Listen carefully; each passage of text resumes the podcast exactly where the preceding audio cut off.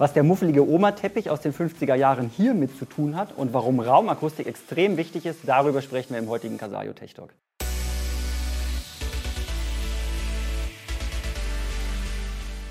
Herr Ufdring, herzlich willkommen. Schön, dass Sie da sind. Stellen Sie sich vielleicht ganz kurz vor, damit wir wissen, ja, in welcher Rolle Sie sind und von welcher Firma Sie da sind. Und wir haben heute ein super spannendes Thema. Darüber sprechen wir gleich.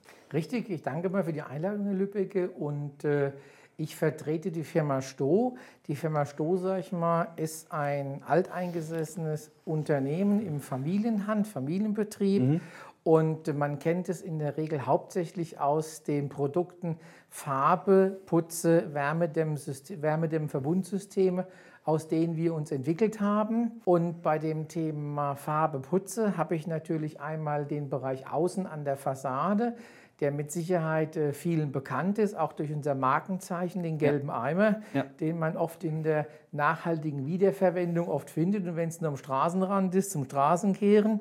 Wir vertreiben aber auch viele Produkte für den Bereich Innenraum. Das sind jetzt nicht nur Farben, das sind Putze, Lasuren, Belege und unter anderem auch seit vielen Jahren das Thema Akustiksysteme, Raumakustiksysteme für die Nachhallre Nachhallregulierung, um praktisch im Raum auch Ruhe zu generieren. Mhm. Und der, der, der Hauptpunkt ähm, für Strohprodukte wir reden hier praktisch über fugenlose Putzakustiksysteme. Lassen Sie uns mal vorne einsteigen. Das Thema Raumakustik ist ja etwas, was in der HUAI verankert ist, was eigentlich jeder Architekt, der einen Bauherren betreut, sage ich mal, mit begleiten sollte. Wir erleben in der Praxis jedoch sehr oft, dass das Thema, ich will nicht sagen hinten runterfällt, aber viel zu wenig Beachtung bekommt. Obwohl wir aus der Praxis auch wissen, es ist ein extrem wichtiges Thema, denn in einem Raum, der einfach hallig ist, der ungemütlich klingt, sage ich mal, mag man sich nicht aufhalten und dann ist natürlich die schönste Architektur irgendwie, äh, ich will nicht sagen wertlos, aber er leidet darunter, wenn halt die Akustik nicht. Genauso ist es. Ich meine, wenn wir heute mal ein bisschen differenzieren zwischen den Bautypen, ja, ein klassischer Mietwohnungsbau wird anders betrachtet und geplant, als wenn ich jetzt im Bauträgergeschäft bin und unterhalte mich über, sag ich mal, rein Einfamilienhäuser. Mhm. Auch da habe ich einen Bereich, sage ich mal, wo es schon kritisch ist und wo Akustik durchaus ein wichtiges Thema ist. Hochinteressant wird es natürlich auch bei den klassischen Architektenhäusern, wenn ich praktisch frei individuell bauen kann. Und wir wissen alle heutzutage, wir haben den modernen Bauhausstil, wir haben große Räume, zusammenhängende Räume. Ähm, es gibt kaum noch eine Trennung zwischen Wohnen, Essen, Küche. Ja. Das wird zusammengefasst. Wenn ich mindestens zwei Etagen habe, habe ich oftmals Galerie, Luftraum, die in die anderen Ebenen weitergeht. Und das kann ich natürlich heute alles mit der, mit der neuen Technik kann ich das visualisieren um zu sagen, okay, das zukünftige Haus sieht so und so aus, so wird es wirken. Allerdings, was ich nicht simulieren kann, ist die Akustik, wie es letztendlich am Ende wirkt. Und dann natürlich wir den Trend haben zum Minimalismus, sprich also große Verglasung, um eben Licht, sage ich mal, mhm. zu generieren für den Wohnraum um natürlich auch den Kontakt zur Außenwelt herzustellen, der meistens einen Garten oder einen schönen Blick mitbietet. Dann verzichte ich, sage ich mal, auf Bekleidungen von Wänden. Es sind meistens glatte Wände, einfache Strukturen gewünscht, die ausdrucksstark sind und natürlich den Fokus auf ganz andere Bereiche lenken. Dann habe ich natürlich auch das Thema Boden, Bodenflächen, mhm. in der Regel mit einer Beheizung zusammen, Fußbodenheizung. Ob es jetzt Parkett ist oder Fliesen, großformatige Fliesen, sind letztendlich alles Themen, wo ich in solche Räume eigentlich nur schallharte Flächen unterbringe. Ich formuliere es mal etwas überspitzt. Also im Prinzip ist der moderne Baustil, so wie er halt ist, große Fensterflächen, große Glasflächen, harte Böden, harte Oberflächen, großzügige Räume, wenig Möblierung. Also ich sage mal, dieser Baustil schafft halt neue Probleme. Wir kennen das aus dem Bereich Beschattungsanforderungen. Wir wissen, yeah. hochgedämmte Häuser mit riesengroßen Glasflächen muss ich beschatten, sonst kann ich da drin mich einfach nicht aufhalten, weil ich genau. extrem viel Wärmeenergie äh, da reinhole in die Häuser. Aber ich schaffe noch ein zweites Problem, nämlich ich schaffe ein akustisches Problem, wenn ich solche Häuser so plane. Genau, das ist richtig, weil was man heutzutage, sage ich mal, einfach unterschätzt und vergisst, der Schall breitet sich ja aus mit einer Geschwindigkeit von 350 Meter die mhm. Sekunde. Das heißt, wenn ich jetzt sage, ich habe ein Haus mit 10 Meter Raumdurchmesser, kann ich mir im Prinzip ausrechnen, wie oft der Schall, die Welle hin und her geleitet wird, bis sie mal irgendwie umgewandelt wird. Und wenn man es genau nimmt, Akustik, was heißt Akustik? Akustik kommt eigentlich aus dem Griechischen und heißt die Lehre vom Schall und seiner Ausbreitung. Heißt nicht die komplette Bedämpfung, Eliminierung, sondern es heißt praktisch der Transport von Informationen über unsere Vokale und Konsonanten, dass wir überhaupt miteinander kommunizieren können, dass wir uns untereinander verständigen können. Und wenn praktisch der Schall, die überflüssigen Wellen nicht abgebaut werden, sei es jetzt durch Umwandlung in Schwingungsenergie oder in Wärmeenergie, wie Sie es hier auch in diesem Raum haben mit den Polstermöbeln, mit dem Teppich, ja, sind ja alles, sage ich mal, Elemente, die in der Lage sind, überschüssige Wellen umzuwandeln. Und wenn dieses Missverhältnis nicht, nicht übereinstimmt, ja, dann wird das Ganze unangenehm. Man bezeichnet das auch letztendlich mit den langen Laufzeiten. Ja, ich mhm. habe eine Echowirkung und das Ganze wirkt sich auch belastend auf, auf Psyche und Seele. Sie haben ja im Vorfeld gesagt, äh, früher hatte man dieses Problem nicht, weil, äh, vielleicht können Sie das nochmal wiederholen, das war ja sehr, sehr prägnant, äh, weil genau. halt die. Oma in ihrem äh, kleinen Wohnzimmer oder durch den Bauspiel, vielleicht muss ich es selber nochmal formulieren. Richtig, ja, genau. Ähm, in den früheren Jahren, so 30, 40, 50 bis 60er Jahren, ja, war das Wohnzimmer, sage ich mal, eigentlich nur ein Raum zur Präsentation oder Repräsentation. Gewohnt hat man da nicht drin. Mhm. Ja? Nur wenn mal Besuch gekommen ist, dann hat man ihn reingeführt.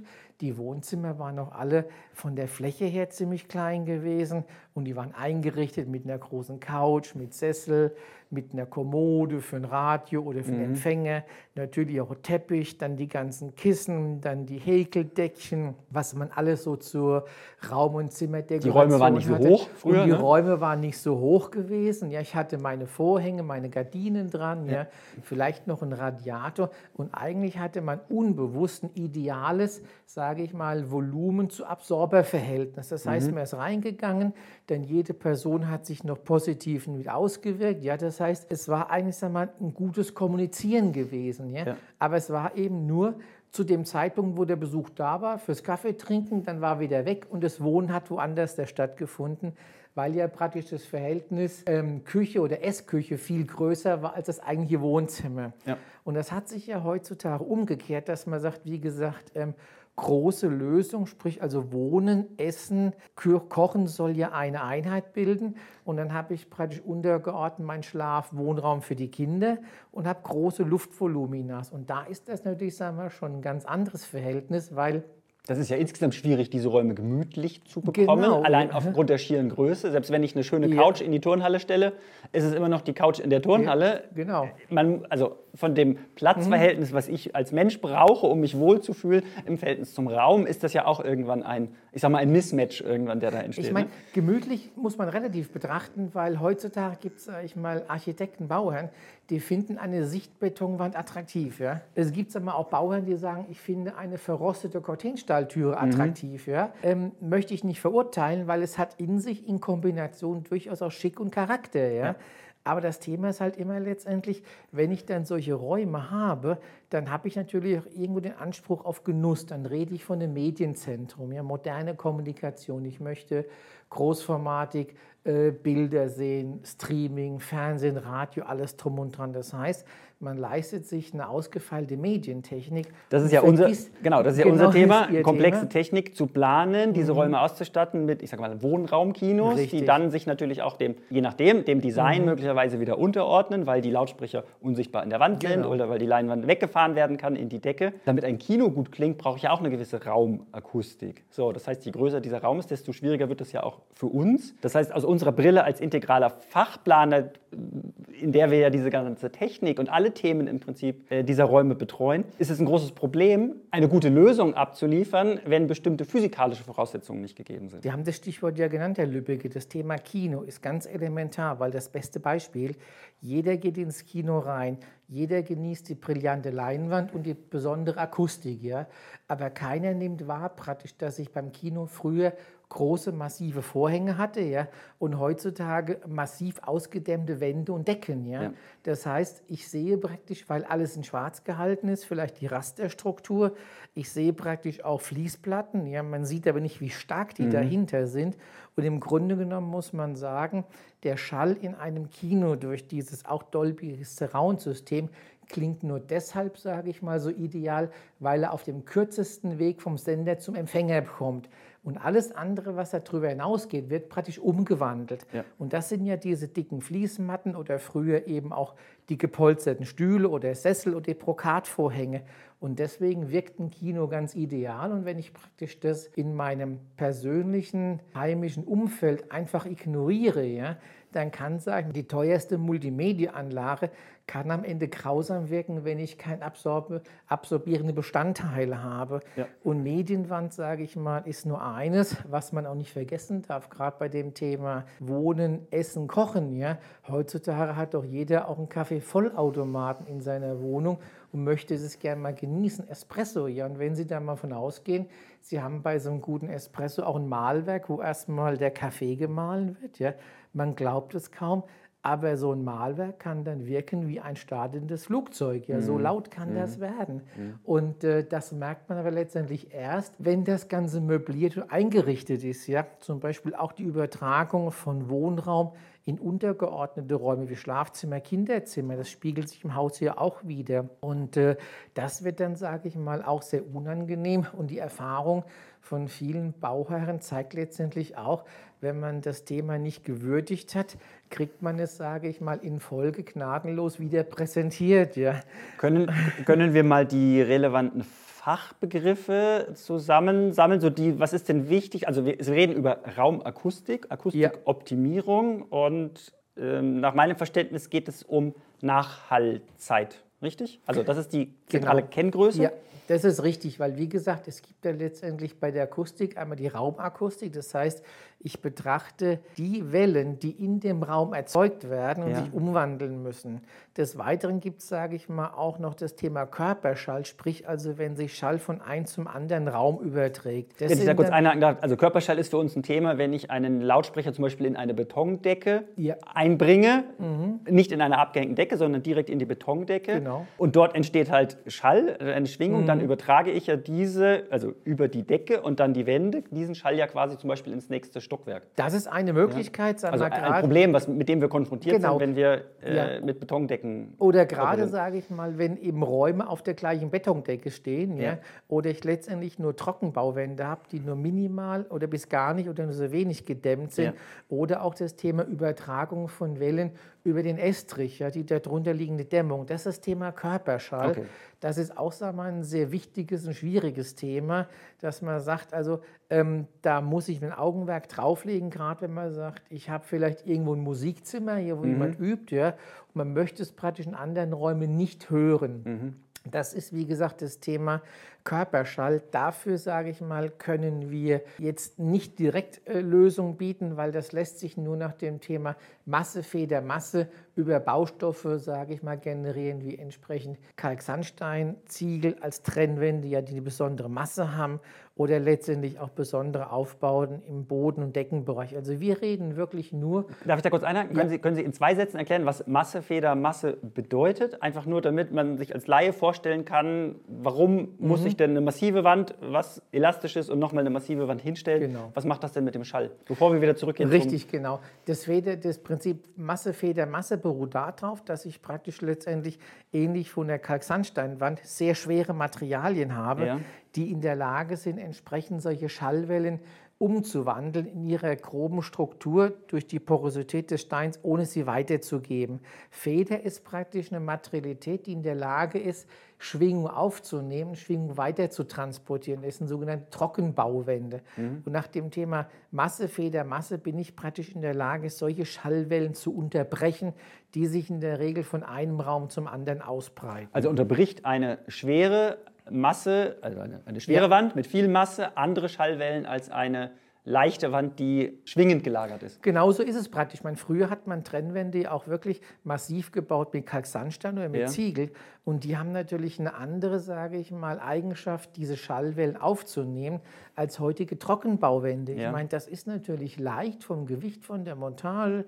Ich habe mein Profil, ich habe meine Gipskartonplatte, ich mache eine Füllung rein, mhm. ich beplanke nochmal, ich spachtel das. Das ist eine sehr kommode, einfache, leichte Bauweise.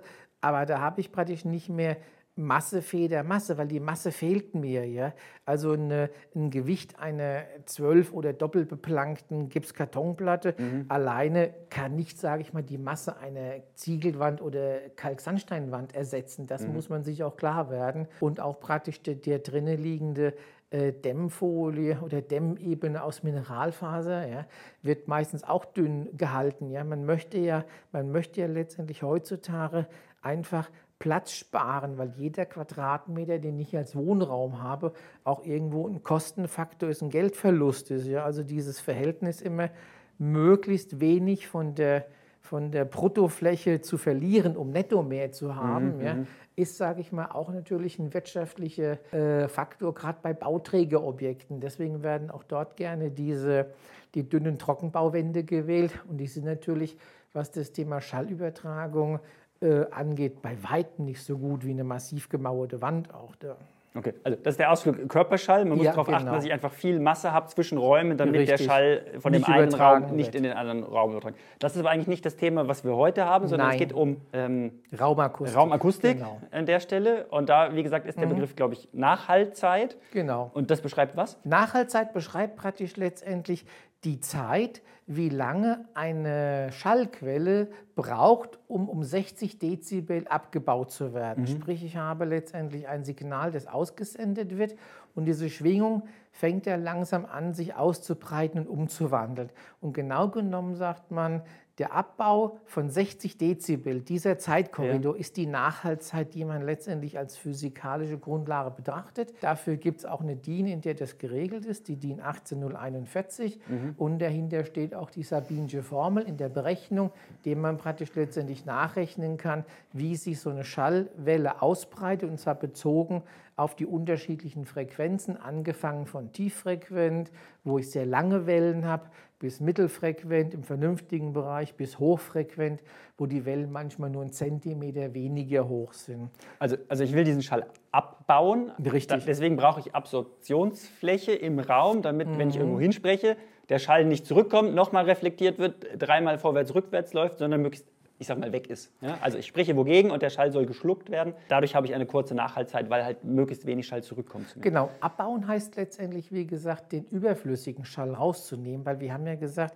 Akustik heißt die Lehre vom Schall und seiner Ausbreitung. Ja. Und wichtig ist ja praktisch, wenn wir heute miteinander kommunizieren, unsere menschliche Sprache hat ja einmal die Vokale, die ja praktisch letztendlich nur, sage ich mal, einen gewissen Druck drüber bringen, wie A, I, I, O, U aber für sich alleine noch kein Informationsgehalt darstellen. Mhm. Und wir haben die Konsonanten, praktisch alle anderen Buchstaben, die ja Informationsträger sind. Und die Kombination aus Vokalen und Konsonanten ist ja praktisch die Grundlage unserer Kommunikation. Und wenn die praktisch unverständlich rüberkommen, ja, weil letztendlich die Schallwellen sich im Raum unendlich ausbreiten und eigentlich kein Medium finden, um umgewandelt zu werden, dann schwirren die so lange im Raum herum und das empfindet man als Echo. Und ja. das sind dann lange Nachhaltzeiten. Umgekehrt sagt man, wenn ich jetzt, sage ich mal, in äh, bekannte Bauwerke gehe, ja, wie zum ja. Beispiel den Kölner Dom, ist ja eines der bekanntesten Objekte in Deutschland. Da habe ich natürlich ein unfassbar großes Volumen und habe auch eine unfassbar große Fläche. Und wenn, sage ich mal, ein Priester vorne seine Predigt hält, ja, muss natürlich auch der Schall zu allen weiter transportiert werden, dass man praktisch hier teilweise Nachhaltzeiten hat, sag mal von fünf bis sieben Sekunden ähm, realisiert man, aber nicht so bewusst. Wenn ich praktisch den mhm. Raum jetzt verkleinere auf den Wohn-Ess-Bereich, ja, habe ich ja nicht diese gigantischen Volumina. Da wären fünf bis sieben Sekunden unerträglich. Ja. Das mhm. ist so lange, dass man sagt, da bekomme ich ja Kopfschmerzen darüber.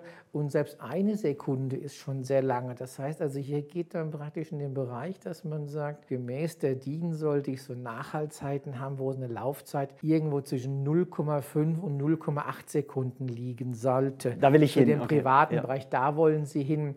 Und das große Thema, sage ich mal, warum es im privaten Wohnbereich eigentlich sag mal, nicht die Bedeutung hat, ist dessen, weil auch in der DIN 18041 die privaten Wohnräume nicht aufgeführt sind. Das heißt, es gibt, sage ich mal, entsprechend viele Bereiche, die abgedeckt sind, wie Büros, Großraumbüros, mhm. Kindergarten, Schulen, Konferenzzentren, Praxen, Kanzleien und so weiter, bis hin zu Hallenräumen, Mensa und dergleichen, wo letztendlich auch das Thema Arbeitsschutzgesetz eine Rolle spielt und dann mal zum Vergleich dazu, für ein Großraumbüro gibt es eine Zielgröße von 0,5 Sekunden. Länger sollte die Nachhaltzeit nicht sein, um A, sage ich mal, für die Mitarbeiter, die arbeiten am Telefon, sage ich mal, ein erträgliches Umfeld zu schaffen und auch Diskretion zu erwarten oder Diskretion zu erreichen. Und im privaten Bereich gibt es keine Vorgabe. Sie können praktisch machen, was sie wollen. Und deswegen wird das oftmals von vielen planenden Architekten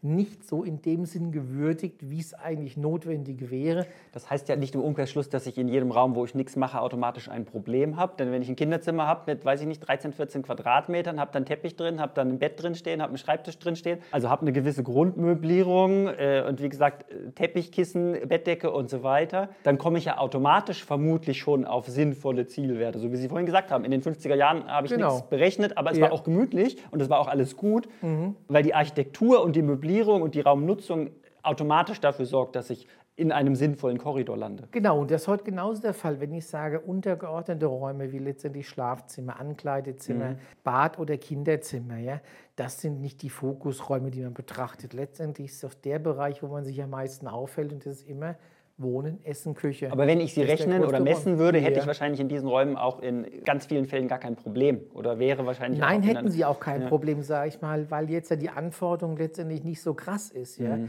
Im Grunde genommen, der Hauptwohnbereich, da wo man kommuniziert, da wo man Medien hat, ist ja der, der immer Schall emittiert. Ja? ja. Wenn Sie jetzt sagen, Sie möchten abends noch länger Fernsehen gucken ja, und der Partner sitzt im Schlafzimmer oben und kann nicht einschlafen, weil, sage ich mal, ähm, der Lärm so enorm sich überträgt, mhm. ja, dann ist das für den einen unangenehm, der andere sagt, naja, ist mir egal, ja? ja. Ähnlich, wenn Sie Kinderthematik haben, Kinderlärm oder was, ja, der sich ausbreitet. Das sind so verschiedene Nutzungs, äh, Nutzungsaspekte, ja, die man im Vorfeld einfach gar nicht besonders betrachtet, weil man es für normal hält, weil man vielleicht aus einem anderen Umfeld der Wohnsituation kommt und sich dann idealerweise ein schönes neues Umfeld schafft, ja, das genau den Attributen großes Volumen, Licht, frische Luft, Raum einfach ja. sagen wir, ein anderes Wohlfühlverhalten gibt, solange alles in Ruhe ist.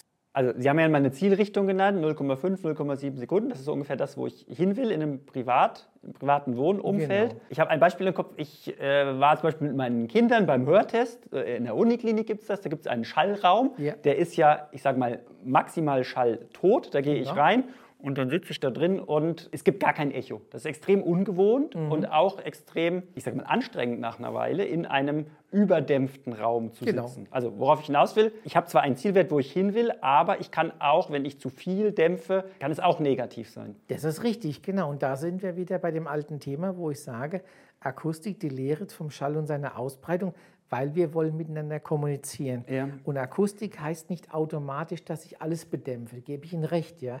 Dafür sage ich mal, gibt es spezielle Räume, wenn ich Messungen durchführe im Bereich von Industrieakustik. Ja, ja. Da will ich, sage ich mal, einen komplett schalldichten Raum haben, um zu sehen, wie viel Schall emittiert dieses Bauteil, Tür, mhm. Auspuff und so weiter. Das ist ein ganz anderes Themenumfeld. Aber deswegen ist ja auch wichtig zu sagen, ich brauche eine vernünftige Portion von Schall, die mir praktisch die Kommunikation erleichtert. Und deswegen, wie gesagt, haben Sie recht, ist es nicht sinnvoll, komplett zu überdämpfen, sondern ein gesundes Verhältnis zu finden. Warum wird das als unangenehm empfunden?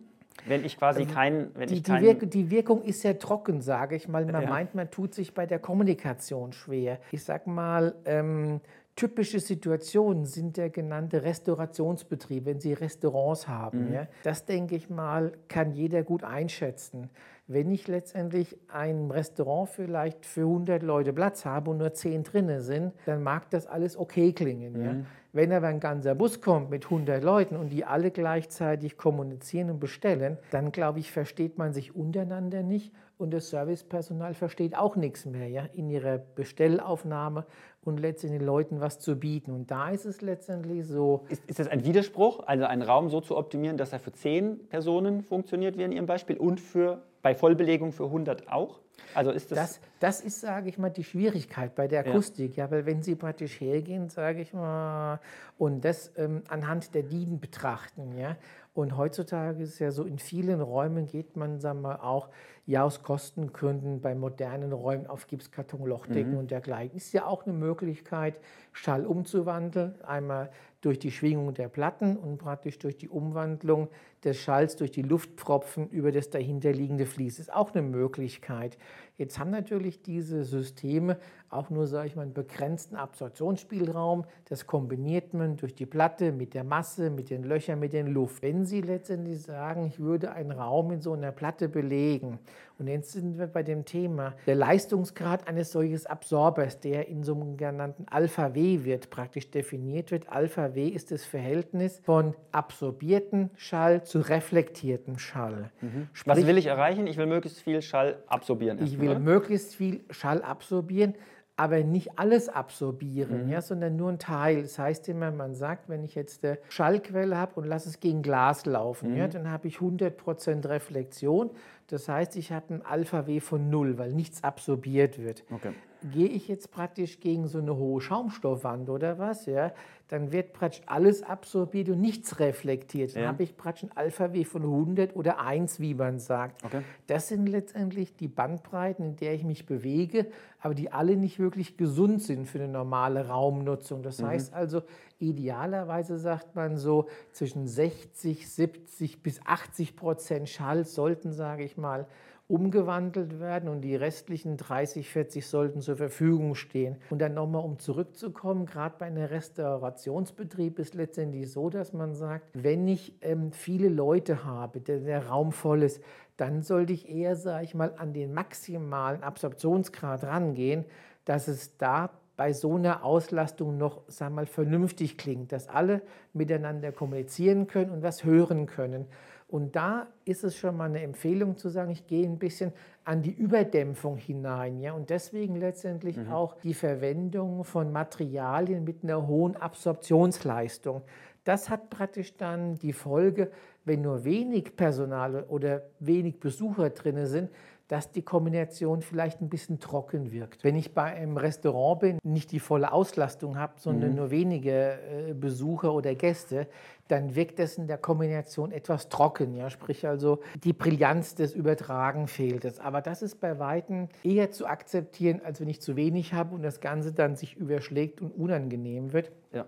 Weil dann habe ich praktisch das Thema, wie man schon äh, vor vielen Jahren durch die Etienne Lombard äh, erkannt hat, ich habe praktisch einen Kreislauf. Wenn ich irgendwo Schall habe, der nicht abgebaut wird, ja, rede ich automatisch lauter. Das heißt, das Ganze ist im Kreislauf immer lauter. Alle immer Gäste mehr. reden lauter, ich Alle muss die Gäste Bedienung anschreien. lauter. Und irgendwann komme ich an einen Punkt, wo es auf die Psyche so drastisch wirkt, dass man Ja, sagt, ja. jetzt baue ich ab und höre auf und klinke mich aus. Mhm. Das sind die etwas unangenehmen Beispiele. Deswegen sagt man, für solche Räumlichkeiten gehe ich tendenziell eher ein bisschen in den Bereich Überdämpfung. Mhm. Aber bei dem klassischen Wohnbau, über den wir uns hier austauschen, ist letztendlich so, ich habe ja irgendwo eine gewisse Vorstellung in den Materialien. In der Regel sind dominant die Fenster, der Boden, die Wände. Die sind heute eher minimalistisch, die sind groß, bezüglich Licht, Luft, Klima, alles wichtig. Und das Thema Akustik sollte man letztendlich dann im Fokus haben, wenn ich solche zusammenhängenden Räume bauen möchte. Wie gesagt, äh, Loftwohnungen, wenig Trennwände oder Galeriebereich, das ins Obergeschoss geht. Oder letztendlich auch angrenzen, was auch oft vorkommt, Schwimmbad, Wellnessbereich oder sonstige Räume wie vielleicht Fitnessraum, wo ein Fernseher läuft oder meine, es gibt unterschiedliche Sachen. Büroräume sollte man drüber nachdenken. Oder gerade wenn ich in meinem Haus auch ein Büro habe, in dem mhm. ich arbeiten möchte, Homeoffice, ja, ist es hier auch wichtig zu sagen, dass ich mich ein bisschen von den Schallquellen aus dem Wohnumfeld entkopple. Ja. Auch da wäre es, sage ich mal, sinnvoll, darüber nachzudenken. Und da sind wir praktisch auch bei dem, dem relevanten Themen. Natürlich gibt es viele Arten von Akustikdecken, die jede. Also lassen Sie das nochmal kurz zusammenfassen. Es geht nicht um die Raumgröße. Also ich muss nicht per se einen großen Raum dämpfen, sondern ich genau. muss in Abhängigkeit der Materialien, Oberflächen, im Prinzip der Reflekt des Reflexionsgrads in Summe äh, des Raumes äh, darüber nachdenken, ob ich akustisch gegensteuere. Genau so ist ja. es ja. Das, okay. kann, das kann auch beim klassischen rein Einfamilienhaus sein. Also auch in einem kleinen Raum, auch in einem kleinen Raum, 10 Quadratmeter genau. Homeoffice-Zimmerchen ja, kann ich ja. auch ein akustisches Problem haben. Oder wenn Sie klassisch nehmen, rein Einfamilienhaus, Sie haben Eingang, vielleicht ein WC, haben eine kleine Küche und haben den Wohnraum, Wohnen, Essen in, in Summe eines. Dann habe ich ja praktisch meine Treppe, die möglicherweise nach unten geht, nach oben geht. Auch da habe ich ja akustische Themen, die sich dann unendlich weiter ausbreiten, weil ja. in der Regel habe ich nach vorne dann vielleicht eine große Terrassenverglasung, mhm. habe vielleicht ein Seitenfenster. Auch da ist das Thema genauso relevant. Oder wenn ich auch mal. Wie würden Sie es als Faustformel runterbrechen? Wann muss ich die Ohren spitzen und mir darüber nachdenken, als, Bau, also als Bauherr darüber nachdenken, ah, okay, ich habe da einen Raum, ich muss auch über Akustik nachdenken? Eigentlich sage ich mal, sollte man immer darüber nachdenken, wenn ich weiß, dass ich nicht so viele Einrichtungsmöbelstücke oder sonstige Sachen im Raum habe, dann wäre es immer sinnvoll, um zu sagen, weil dann habe ich ja ein andersartiges Verhältnis. Mhm. Ja, wenn mhm. ich sage, Sie haben jetzt äh, eine schöne Couch, Sie haben sich Kinder, da hätten Jacken, Kleider, alles drum und dran, dann mag das nicht so auffallen. Ja? ja. Wenn Sie sagen, hier, ich habe große Terrasse oder große Terrassenfenster, habe rechts und links Wände, ich habe meine Küche und habe nicht viel an den Wänden. Da wäre es schon sinnvoll, auch mal darüber ein Augenmerk schweifen zu lassen. Nur meistens ist es halt so, diese Art von Räumen werden ja durch Bauträger erstellt. Und dann wäre es eine Absprache mit dem Bauträger, darüber nachzudenken mhm. Und zu reden. Ich sage mal, gerade wenn einer sagt, ich habe vielleicht Kinder, die musizieren, ja, wäre es auf jeden Fall ein Thema, darüber nachzudenken. Aber das, sage ich mal, ist immer so eine Art Hybrid-Situation, wo man sagt, okay, ich habe was Schlüsselfertiges gekauft, ja. ich kann meine Wünsche äußern, aber meistens sind diese Räume schon ohnehin recht, sage ich mal, straff geplant, ja, mhm. dass man sagt, mhm. was kann ich unterbringen da noch. Aber es ist auch da durchaus Bedarf. Aber spätestens beim frei geplanten individuellen Eigentum oder Raumlösung, da sollte man zwingend drüber nachdenken, weil einfach die Tendenz automatisch in diese Richtung geht. Bauhausstil, Minimalismus, ja. schöne Materialitäten, das schreit förmlich danach, auch über Akustik nachzudenken. Und wenn ich erst darüber nachdenke, wenn ich das Problem feststelle, weil ich schon im Gebäude mhm. wohne, dann kann ich natürlich nur noch Schadensbegrenzung machen. Wenn ich im Vorfeld in der Planungsphase äh, schon über das Thema nachdenke, habe ich natürlich einfach einen größeren Werkzeugkasten, aus dem ich schöpfen kann, um möglicherweise trotzdem meinen die hohen Designanspruch durchzusetzen, ähm, aber auch akustisch etwas dafür zu tun. Weil ich zum Beispiel eine, wir gehen gleich mal rein in die Lösungen, ja. eine andere Decke baue, eine andere Deckenkonstruktion wähle. Mhm was halt im Nachhinein natürlich schwierig dann wieder zu ändern wäre. Ja? Oder, ähm Natürlich sagt man, es ist nachträglich immer was möglich. Genau, ja? ich kann immer einen Vorhang nur, hinlegen, ich kann immer einen Teppich genau, hinlegen. Nur, nur der Drumherum-Aufwand wird enorm groß, ja, weil wenn Sie mal eingerichtet haben, ja, wenn Sie Möbel drin haben, ich muss das alles ausräumen, schützen, ja, dann muss ich natürlich mehr Aufwand machen, muss ich mehr Aufwand betreiben. Und das kommt spätestens dann zu, zu, zum Tragen, weil wir sagen ja alle, wenn ich im privaten Umfeld bin, möchte ich keine Akustikdecke à la Raster-Einlegedecke, wie ich es bei Discountern sonst wo irgendwo wahrnehme. Ja? So der Prototyp von Akustiklösung in meinem Kopf ist genau diese gelochte Decke, die man, genau. weiß ich nicht, aus der Universität, aus der Schule, äh, irgendwo, äh, wie Sie sagen, aus Rasterdecken, Büroumfeld kennt, genau. die halt einfach nicht besonders schön ist, sage ich mal. Ne? Die, also rein, die reine Funktionsdecken sind, ja, die man sagt, auch reversibel, wenn ich was austauschen ja. muss, ja, letztendlich mit einem minimalistischen Anspruch. Das sind sogenannte Rasterdecken, wie wir sie kennen, öffentliche Gebäude. Dann gibt es ja letztendlich auch die etwas höherwertigen Lösungen, wenn ich Gipskartonloch, Gipskartonlochdecken habe, also Trockenbaudecken, mhm. gibt es ja mittlerweile Rundlochung, Quadratlochung, mhm. es gibt Streulochung. Durchaus auch attraktive Lösungen, kann man nicht wegdiskutieren. Aber wie gesagt, diese. Also funktional attraktiv. Funktional erstmal, attraktiv, ja. ja. die man auch in öffentlichen Gebäuden oftmals findet. Ja. Nun muss man sich die Frage stellen, möchte ich das in meinem persönlichen Umfeld sehen? Ja. Und je höherwertiger der Bautyp ist, sage ich mal, und auch das Wohnumfeld, umso eher möchte man in der Regel heutzutage unauffällige Oberflächen haben. Möglichst glatt. So wie Mög die unsichtbaren Lautsprecher, unsichtbare idealerweise Lautsprecher, unsichtbare ja. Lösungen, genau. also unsichtbare Akustiklösungen. Genau, und so reden wir praktisch von einer Funktionsdecke, die als solches nicht sichtbar ist. Genau, das wäre erstmal das Ziel, ne? Das ist das Ziel. Ja. Und wie gesagt, da unterscheiden sich zwei Themen, dass man sagt, möchte ich gleichzeitig Technik, Haustechnik verkleiden ja? mhm. oder brauche ich keine verkleiden und dann durch die Optik und eine fugenlose Lösung, wobei fugenlos bei uns ja wirklich in Anführungszeichen im Vordergrund steht, heißt ja praktisch, ich muss vor Ort bauen und erstellen. Das kann ich nur aus Platten heraus machen, die ich praktisch zusammenfüge und nachher mit einer homogenen Beschichtung überziehe. Sie zeigen gleich mal das genau. Muster. Es ist ja bei uns aus der Integralplanung, mhm. wir favorisieren ja sowieso im Prinzip abgehängte Decken, weil wir ja viel Technik von A nach B bringen mhm. müssen, sei es Leitungen, Lüftungsrohre, äh, Wasserleitungen und so weiter. Und natürlich habe ich dann den Mehraufwand, ich muss vielleicht das Geschoss etwas höher bauen, ich muss die Decke wieder abhängen. Aber es hat für die Installationsgeschwindigkeit und an vielen anderen Stellen, auch für die Planung, einfach extrem viele Vorteile. So, Jetzt ist ja die Akustikoptimierung, die vielleicht dann auch eher als Vorteil zu sehen ist, ja auch etwas, was erst eigentlich auf der Habenseite steht. Mhm. Natürlich habe ich auf der, wir reden auch gleich über Kosten, natürlich ja. habe ich auch, ich sage mal, Nachteile, äh, Kosten jeglicher Art, würde ich mal sagen, ja, äh, nicht nur preislich. Aber erstmal habe ich ja ähm, Gestaltungsspielraum in einer abgehängten Decke und wenn ich diese dann auch noch akustisch optimieren kann, ich sage mal umso besser. Dann werde ich nicht nur der Anforderung gerecht, dass ich quasi die Funktion damit bedienen kann, nämlich ich kann meine Rohre verstecken, genau. sondern ich kann auch die Raumakustik damit optimieren. richtig. Also das sind ja eigentlich Dinge, die auf der Habenseite einzahlen für abgehängte Decken dann in Kombination mhm. mit einer Lösung von Stroh vielleicht. Das sage ich mal, ist einer der wesentlichen Punkte, weil wie gesagt, wenn ich schon Technik abhängen muss, habe ich auch diesen Luftzwischenraum, der genau. sich automatisch ergibt durch die Höhe, Dimension von Rohren, Lüftungskanalen und so weiter und so fort. Wir bringen daher Einbaulautsprecher ein genau. in solche Lösungen. Wir haben ja. oft, äh, ich sage mal, trimless Einbauspots, mhm. äh, wollen Netzteile in den Decken verstecken. Das sind auf unserer Seite ganz oft Argumente dafür zu sagen, ich will eigentlich eine Decke abhängen, weil dann der Rohbau einfacher ist, weil die Installation einfacher ist, weil wir viel flexibler sind, weil wir viel später auch noch entscheiden können, was genau. passiert. Spricht ja alles eigentlich erstmal dafür, die Decke abzuhängen und dann auch noch akustisch zu optimieren. Genau, und da sind wir an dem Punkt, wo man sagt letztendlich, wenn ich schon irgendwo eine finale Verkleidung wählen muss, dann muss es nicht unbedingt eine Trockenbauplatte sein, sondern mhm. an der Stelle kann ich auch eine akustisch wirksame Platte setzen. Wo setzt jetzt die Lösung an? Also die Unterkonstruktion, ganz klassisch, bleibt, bleibt erstmal gehabt, so, wie sie ist. Ne? Genau, ne? richtig. Ja. ja.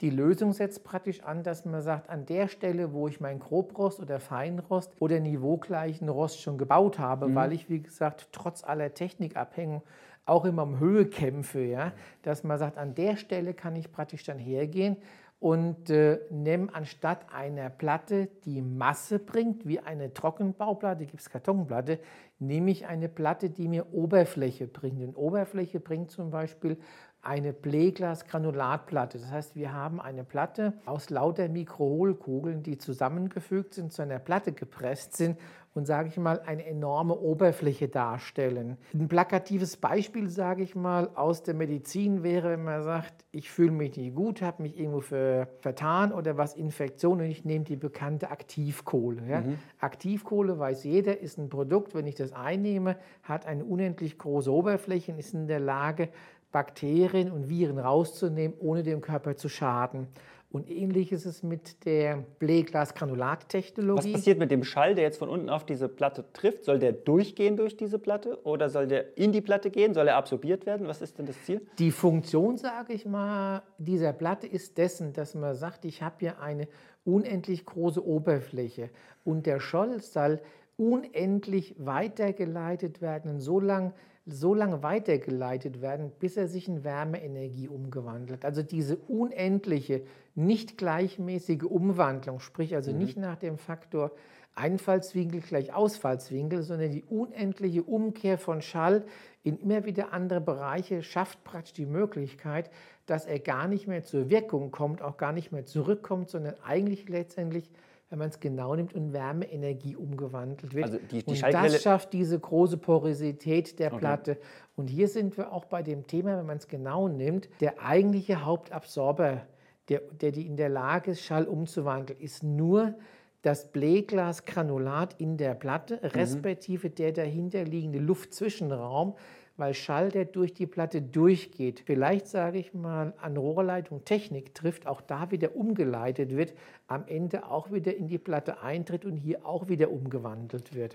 Bei der klassischen Lochplatte ist ja die Idee, wenn, äh, korrigieren, Sie mich, korrigieren Sie mich, wenn das falsch ist, dass der Schall durch die Löcher durchgeht, oben in diesem Luftvolumen, Luftraum, genau. ich sage mal, gefangen wird, reflektiert wird oder ja. ich habe eine ähm, Dämmmatte oben drin, wo der Schall Mhm. dann quasi nochmal äh, gebrochen wird. Aber der, der, also der Schall soll durchgehen durch das Loch, Ja. soll sich oben fangen und nicht wieder rauskommen, vereinfacht gesprochen. Das haben sie im Prinzip richtig erkannt, aber die Gipskarton-Lochplatte basiert auf zwei Funktionen. Ja. Einmal habe ich ja praktisch die Gipskartonplatte mit ihrer Masse und ihrem, sage ich mal, Zellulosefließen. Hier habe ich einmal das Thema Umwandlung von Schall in Schwingungsenergie. Das betrifft aber von dem ganzen Frequenzspektrum nur einen gewissen Teil, Ja. wo der Schall in Schwingung umgewandelt werden kann.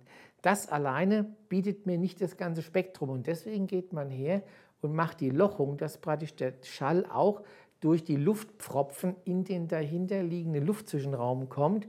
Und damit er da nochmal umgewandelt werden kann, gibt es praktisch das Vlies, das hinten aufgelegt wird. Das heißt, ich habe eine Kombination aus Umwandlung von Schall in Schwingungsenergie und Umwandlung von Schall in Wärmeenergie durch das Vlies. Aber trotzdem, sage ich mal, ist das Spektrum an Frequenzen Ja. auch begrenzt bei dieser Lösung. Ich kann nicht das ganze, ich kann nicht das ganze Spektrum von tieffrequent über mittel bis hochfrequent ausnutzen. Deswegen haben diese, sage ich mal, Absorber auch einen gewissen Leistungsgrad, den sie praktisch bedienen können. Macht es jetzt Sinn, diese Platten auch noch schwingend gelagert aufzuhängen, damit der Schall, der gegen die Platte trifft, erstmal als äh, umgewandelt werden soll in Schwingungsenergie, möglichst auf eine schwingende Fläche trifft? Nein, das funktioniert ausschließlich nur die Plattentypus, Also- den Gips, die Gipsmasse. Ja? Durch die Masse, Die ja. Platten werden immer, sage ich mal, auf eine drucksteife Unterkonstruktion montiert. Die Bedeutung ist drucksteif, also nicht, wie Sie sagen, schwingend. Ja? Also Weil die ganze Decke nicht, hängt genau, nicht frei Weil auch diese Schwingung muss hier irgendwo abgebaut werden. Ja? Ja. Also das soll, wie gesagt, immer eine drucksteife Unterkonstruktion darstellen und darauf fixiere ich pra praktisch meine Platte, in der Regel durch Schrauben. Und so stelle ich praktisch einen massiven Verbund her, aber die eigentliche Umwandlung erfolgt eigentlich hauptsächlich oder zum größten Teil nur durch die Eigenschaften der Gipsmasse an für sich. Also das, das heißt, wenn ich die ganze Decke jetzt mit, es gibt ja so gummigepufferte Abhänger, Gibt wenn ich, es, ja. wenn ich die abhänge, dann habe ich eher wieder das Thema Körperschall, weil ich Genau. Mhm. Masse, Feder, Masse, meine Decke habe, die quasi akustisch entkoppelt von der Rohdecke oder was auch immer ich Genau. oben drüber habe, ist. Ähm, und durch dieses unterschiedliche Schwingungsverhalten entkoppel ich quasi den Schall zwischen den Räumen. Aber Richtig, sagt nichts genau. über meine Absorptionszeiten des Schalls erstmal. aus. Genau, nicht, sage ich mal, was in dem Raum anfällt. Ja, Ja, okay. äh, solche, sage ich mal, Schwingungsdämpfer sind letztendlich nicht unser Freund, ja, weil hier habe ich wirklich das Thema, dass man sagt, durch die unterschiedliche Pufferung ja, kriege ich mehr oder weniger Spannung in das System Ja. rein, die mir dann möglicherweise zur Abzeichnung Risse an der Oberfläche führen können. Okay. Das mag, sage ich mal, interessant sein für Industriebauten, wo ich letztendlich eine andere Art von Bekleidung verwende, ja, um Mhm. diese Schwingung zu entkoppeln. Oder man sagt, ich habe Schwingung aus Maschinen heraus, die sich übertragen sollen. Oder von Jetzt- unseren Lautsprechern, die natürlich in der oder Decke, von Lautsprechern auch, genau. ja, weil diesen Schall will ich ja eigentlich nicht übertragen Genau. irgendwo anders hin, außer Der, nach unten der soll ja sagen wir, mal, kontrolliert über eine Öffnung in eine Richtung transportiert Genau. werden bei dem Thema Lautsprecher. Auch da haben Sie recht. Ja. Das heißt, okay, ich habe ganz klassische Unterkonstruktion Genau. ähm, aus Alu und habe dann statt einer, ich sage mal, klassischen Gipskartonplatte jetzt eine spezielle Blähglasgranulatplatte, die ich dann Genau. Klebe oder schraube. Also Alu, sage ich mal, ist jetzt keine gebräuchliche Unterkonstruktion. In der Regel sind es verzinkte Verzinkte, Profile. ja, ja. Verzinkte Profile, sage ich mal, im Bereich Schwimmbad, Wellness, noch mit entsprechendem Korrosionsschutz, Mhm. C3 bis C5, weil auch da, sage ich mal, sind wir prädestiniert mit unseren Systemen im Feuchtraumbereich. Und dann, wie gesagt, kommt man zu dem Thema der Platte.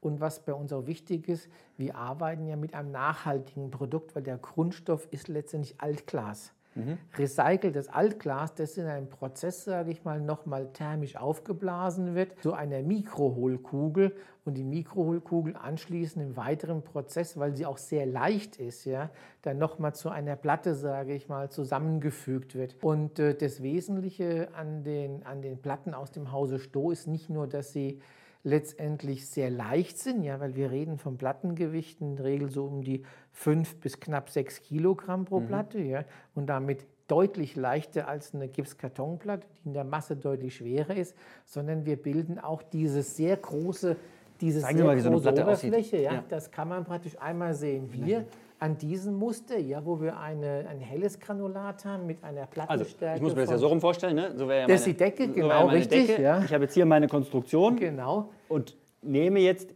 diese Platte und klebe sie. In dem Fall kleben wir sie auf die Unterkonstruktion. Auf die Unterkonstruktion. Genau, richtig. Ja. Okay. Hm. Und, und die Platten äh, sind jetzt wie groß? Die Platten haben ein Format einmal 1,20 Meter auf 80. Also nicht so groß wie eine klassische Gipskartonplatte, 2,60 Meter. Genau. Man kann sagen, eine Platte ist im Prinzip 0,96 Quadratmeter groß okay.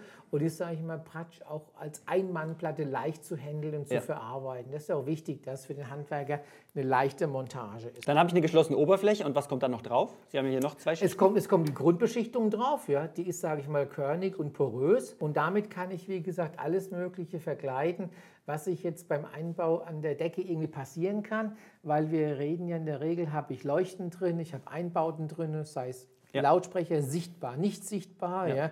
Es gibt heute viele Elemente von einem Sensor, Überwachungskamera, Steuerungselemente. Äh, das heißt, ich kann mit dieser Lampen. Decke ganz normal umgehen wie mit einer klassischen Gipskarton. Ich kann sie spachteln, ich kann sie Q4 genau. spachteln, äh, ich kann ja, Trimless-Spots genau. einbauen, alles, was ich auch. Und vom, das Oberflächen? Das Wichtigste, sage ich mal, ist, sie sind in der Lage, alle Arten von Einbauten, die man aus dem Trockenbau her kennt, massiv zu montieren. Das ist auch ganz ja. wichtig. Also es ist Weil druckfest Es quasi, ist ne, druckfest, ja. Es gibt ja, sage ich mal, Lösungen, die auf Fasern aufbauen, ja, im Faserbereich. Ja. Wie will ich ja. etwas fixieren drin? Ja?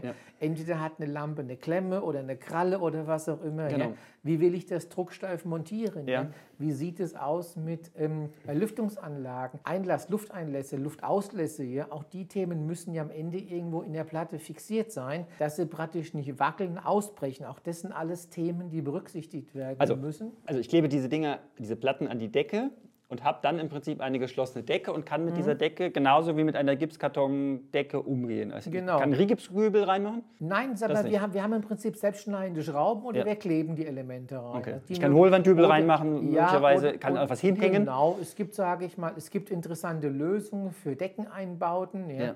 Wo man sagt, ich habe entsprechende Montageringe, die geklebt und geschraubt werden. Also da gibt es äh, interessante Systemergänzungen, genauso okay. auch für Revisionsklappen, wenn ich an die Technik muss, ja, weil weil das ist ja auch immer ein Thema. Ja. Nützt ja nichts, wenn die Technik dahinter ist. Sie muss ja auch gewartet werden, muss Zugang bekommen. Also es gibt letztendlich alle Arten von Anforderungen, die so eine Decke hat, auch für akustisch wirksame Deckenpaneele. Habe ich jetzt hier Spezial Oberfläche drauf oder ist das klassische Deckenwandfarbe oder wie muss man sich das jetzt vorstellen, was jetzt hier drauf darf? Das ist ja sicherlich genau. eingeschränkt, sage ich mal. Ne? Sie haben es richtig erkannt, Herr Lübecke, weil letztendlich meine Platte ist ja der eigentliche Hauptakustikabsorber. Ja. Und der Schall muss ja in diese Platte rein, weil was wir nachher drüber ziehen, diese Schlussbeschichtungen, mhm. ja, die müssen, sage ich mal, porös sein. Und die Kunst ist praktisch, sie so zu bauen, dass man sagt, sie bilden nach außen eine glatte, geschlossene Optik. Optik, ja, und sind trotzdem so porös, dass der, sagen mal, der Schall überhaupt erst da rein kann, ja. Und da sind wir bei dem Thema, auch diese Beschichtung bildet natürlich einen gewissen Widerstand, ja. ja. Und deswegen kann man sagen, wenn ich jetzt hergehe und würde nur die klassische Platte einbauen mit ihren Phasen, so wie sie ist, dann hätte ich praktisch eine Wirksamkeit von 100 Prozent der mhm. Platte. Wenn ich aber eine Beschichtung drüber ziehe, habe ich einen Widerstand und damit verliere ich auch. Okay. Ja? Und deswegen, wie gesagt, reden wir bei den Wirkungsgraden oftmals von 80, 70, 60 Prozent, je nachdem, wie mein Bedarf ist. Ja, sprich also die Beschichtung. Bezogen auf die eigentliche Wirkung der nackten Platte. Bezogen auf die Wirkung der puren nackten Platte, richtig, okay. genau. Ja. Weil ein Absorber, egal wie, ohne Beschichtung, hat immer 100 Prozent Leistung. Ja. Ja. Da werden Sie nie Verlust haben. Nur wenn ich praktisch aus dem aus der Platte eine nicht sichtbare Decke bauen muss, dann muss ich eben damit letztendlich ähm, das berücksichtigen und deswegen auch die Beschichtung, die wir praktisch anbieten, also einmal von einer Grund also Ja. einer körnigen, porösen Grundbeschichtung. Wie gesagt, dann gehen wir rüber zu unserem Finish. Also das ist eine sehr feine kristalline Beschichtung, wie man es hier sehen kann. Das, ja. Wie muss man sich das vorstellen? Also eine klassische Gipskartondecke kann sich vielleicht jeder Architekt, Bauherr Ja. vorstellen. Gipskartonblatt, die wird gespachtelt oder in den Stößen gespachtelt, je nach ähm, Mhm. Qualitätsanspruch bis Q4, auch vollflächig möglicherweise. Dann wird sie geschliffen, dann kommt eventuell ein Malervlies drauf und irgendein Decker. Genau, So. bei uns ist es umgekehrt. Wir haben das Vlies ja schon auf der Platte oben drauf. Das Ja. heißt, ich muss hergehen, ich muss mein Material Rückseitig. aufbringen. Also auf der Vorderseite praktisch hier. Die Rückseite bleibt so, wie sie ist. Das heißt, diese Putzschichten bringe ich auf. Entweder ich bringe sie mit einer Pumpe auf, spritze das Material hoch oder ich bringe es händisch auf mit der Kelle. Und da sind wir wieder, sage ich mal, in dem klassischen Bereich Putzer, wo ihr Sto herkommt. Ja. Ja. Nach dem Motto Außenputz, Innenputze.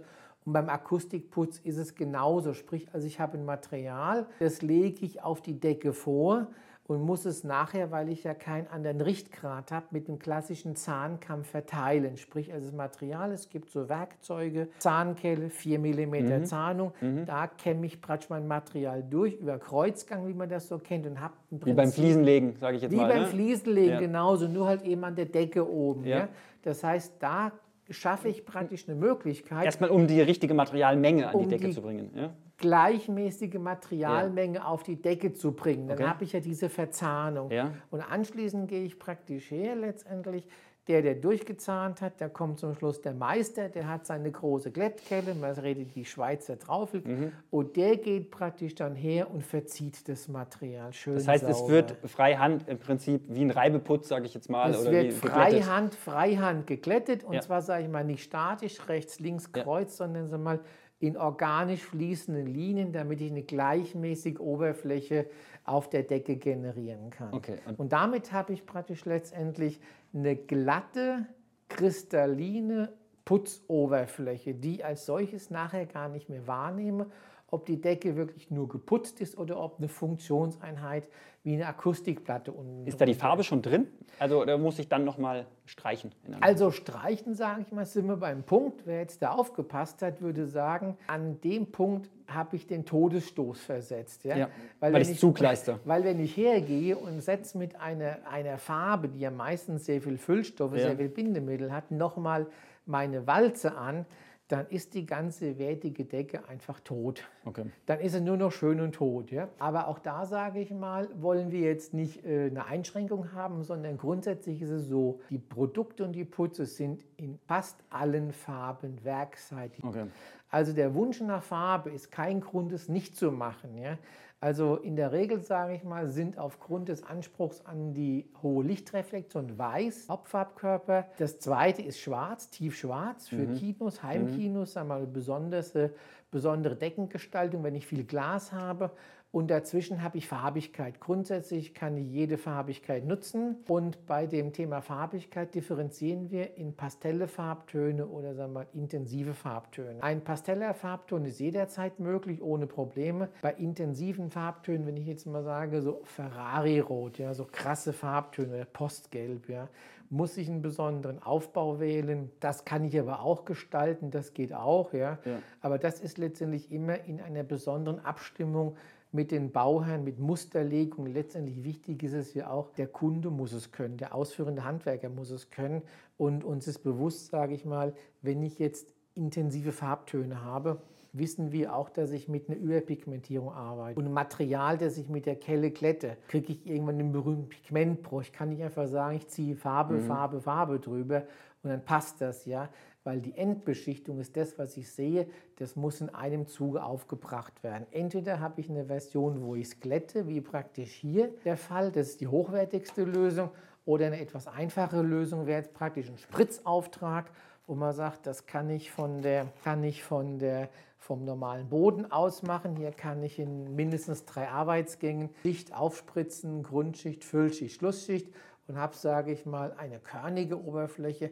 Das, sage ich mal, ist auch natürlich vom handwerklichen Faktor Kosten günstiger. Das ist wie so, wie er lässt, dass ich es an die Decke spritze, nur ich habe halt, ja, genau, ich habe halt anderes genau, Material, klar, aber genau. ich vom Arbeitsgang ist, ich sprühe es halt einfach hoch. Ich spritze es auf und auch hier praktisch wirklich, ich möchte ja meine dreidimensionale kristalline Struktur erhalten. Deswegen ja. drei Arbeitsgänge, Haftbrücke, ja. ähm, Füllschicht und Schlussschicht. Okay. Und da habe ich praktisch eine Pumpe, die eine Peristaltikpumpe, die drucklos fördert.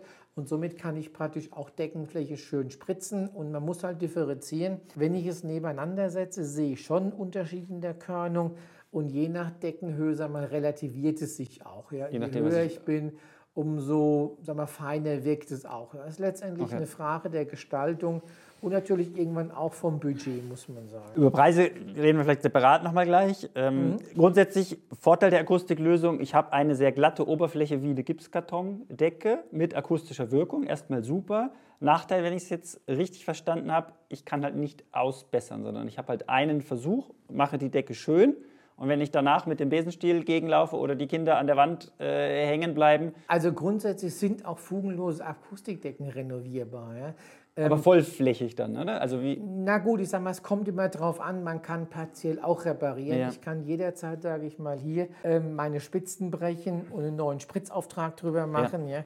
Auch hier habe ich die Möglichkeit, sage ich mal, wenn was ist, äh, vorsichtig die Beschicht rauszumodellieren. Ja? Das hängt okay. mit den Eigenschaften okay. des Putzes zusammen. Weil Aber ich, schla ich schleife jetzt nicht irgendwie beim, wie beim Autolack Nein, äh, wir die, schleifen die, nicht die, das wieder weg. Material auf, nein. Ja. Und deshalb auch das Thema letztendlich, wir sagen Akustiksysteme für Decke und Wand, ja, wobei man im privaten Raum immer den, die Decke bevorzugen sollte. Ja. Weil Wandflächen anderweitig genutzt werden. Ich meine, ähm, wir gehen auch an Wände hier, aber eher weniger im privaten Bereich oder wenn ich mehrgeschossige Wohnräume habe oder letztendlich andere Gebäudetypen, wo keiner an die Wand kommt. In der Regel ist es so, man sagt so intuitiv, ähm, Höhen erst ab zwei Meter, mhm. wo keiner mehr von normalen Personengröße hinkommt. Ja? Und deswegen sind im privaten Bereich eher die Decken dafür prädestiniert, wo man sagt, da kann ich praktisch eine Funktion reinsetzen, weil alle anderen Flächen fast belegt sind ja, oder minimalistisch vorhanden sind, weil wir müssen uns klar machen, in einer Kombination mit viel Volumen, viel Fläche und nur schallharten Materialien drumherum muss ich versuchen, auf den geringen Anteil Fläche maximale Leistung reinzubringen. Ja. Und das erfordert dann wieder, sage ich mal, sogenannte Hochleistungsplatten, ja, mhm. die man praktisch dort einbringen kann, um eben diesen Anteil im Verhältnis noch in den Raum einbinden zu können. Okay, also wir gehen gleich mal an, was die verschiedenen Möglichkeiten sind. Ich nehme jetzt mal mit, super Lösung. Ich muss aber, also ich muss nicht, was heißt ich? Spachteln oder spritzen gibt es. Genau, ich muss spachteln ja. oder spritzen. Genau. Und ich streiche diese Decken nicht. Und wenn ich halt mhm. nacharbeiten will, weil ich einen Kaminofen habe in meinem Wohnzimmer mhm. und habe irgendwann ein bisschen Ruß, ist so eine Decke natürlich prädestiniert dafür, dass der Ruß sich dort auch in irgendeiner Weise ablagert, weil es einfach sehr offenporig ist. Mhm. Und wenn ich das dann renovieren will, muss ich einfach neu drüber spritzen. Nein, so man, man, muss halt letztendlich gucken, letztendlich kann ich natürlich auch Staub und sonstigen Schmutz jederzeit mit Staubsauger runterholen. Ja. Ja, das ist nicht so tragisch. Ich meine, natürlich ist uns klar, was sind denn die kritischen Themen? Entweder um den Ofen herum Staub, Schmutz und Dunst ja. oder noch viel wichtiger in der Küche Fett und sonstige Ablagerungen, mhm. die praktisch entstehen. Und hier kann man sich auch mal Gedanken machen, ob man nicht letztendlich in diesen Bereichen eine Kombination macht, dass man sagt, ich mache einfach eine Kombination aus einer klassischen Trockenbaudecke und mache die eben glatt. Ich mache eine Begrenzung, sage, okay, hier schaffe ich mir Flächen, die absorbierend sind, Flächen, die reflektierend sind. Ja? Weil, sind wir ehrlich, es gibt Kochinseln, es gibt Abzug über Decke, es gibt Abzug über Boden. Aber wenn Sie mal über mehrere Jahre so eine Küche nutzen, haben Sie überall irgendwo Schmutzfilme, sonst was ja. dranhängen. Ja.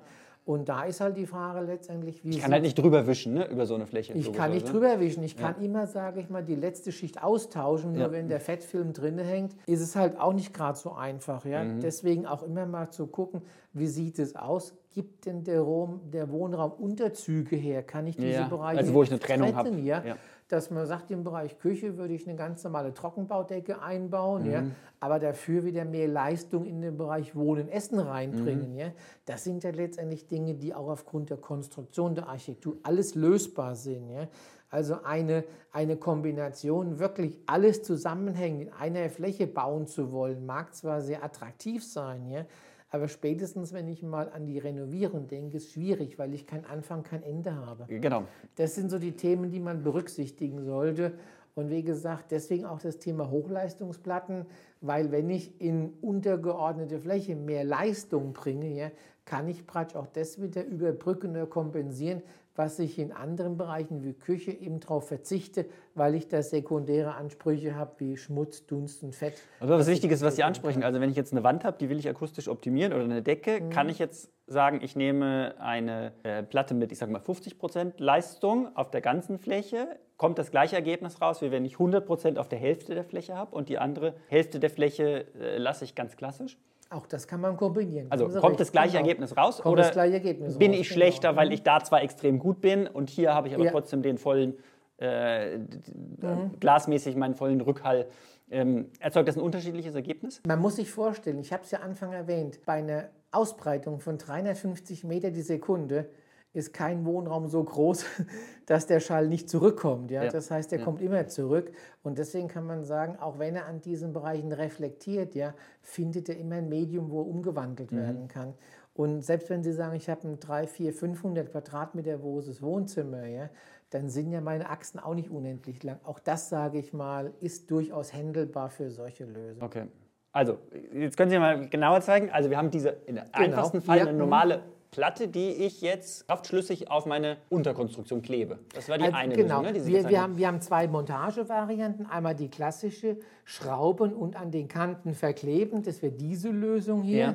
Die bevorzugen wir, sage ich mal, im Bereich für Schwimmbad, Feuchtraum oder dergleichen. Oder wenn ich hohe Luftwechselrate habe, dass ich ein durchströmungsdichtes System wähle. Können Sie noch mal erklären, warum unten drunter noch eine geschlossene sagen, Schicht ist?